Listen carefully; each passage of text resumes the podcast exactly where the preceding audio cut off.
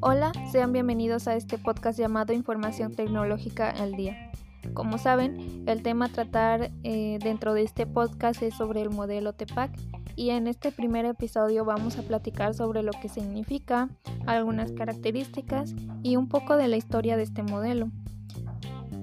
Y bueno, este modelo TEPAC lo que en sus siglas en inglés significan en español es conocimiento técnico pedagógico del contenido el cual fue desarrollado entre los años 2006 y 2009, creado principalmente por los autores Mishra y Cowler, y posteriormente se unieron más autores como Baran, Thompson y Chin. Y principalmente dice que los maestros disponen de tres áreas de conocimiento. Primera, la disciplina o contenidos que es sobre los que imparten clases como matemáticas, inglés, lengua, etc. Como segundo está el pedagógico, que son las distintas metodologías o formas de enseñar que se aplican pues en el aula. Y como tercero está el tecnológico, los recursos y herramientas tecnológicas que utilizan para enseñar pues los distintos contenidos.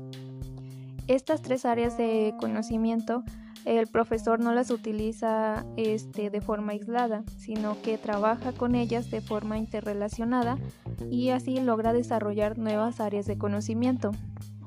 Es así que al combinar entre sí los tres elementos de este modelo se obtienen más conocimientos específicos y como primero se tiene el conocimiento pedagógico del contenido donde el docente interpreta la materia que va a impartir y encuentra diversas vías pedagógicas para enseñar y así adaptarlas a través de, distintos materiales y bueno, así haciendo más accesible la diversidad a la diversidad de alumnos.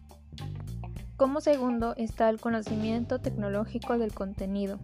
Esta dice que al dominar la materia sobre la que imparten clase, pues serán capaces de entender las necesidades tecnológicas específicas que son adecuadas para lograr su aprendizaje. Y como último está el conocimiento tecnológico pedagógico. Este implica aprender cómo afecta el uso de determinadas herramientas al aprendizaje y saber si son óptimas o no para determinados fines. Para terminar con esta relación, lo que nos lleva es a la conjugación de los tres elementos, el conocimiento tecnológico pedagógico del contenido, es decir, el conocimiento profundo del contenido y la mejor forma de enseñarlo utilizando pues, las herramientas tecnológicas más adecuadas para lograr los objetivos de aprendizaje.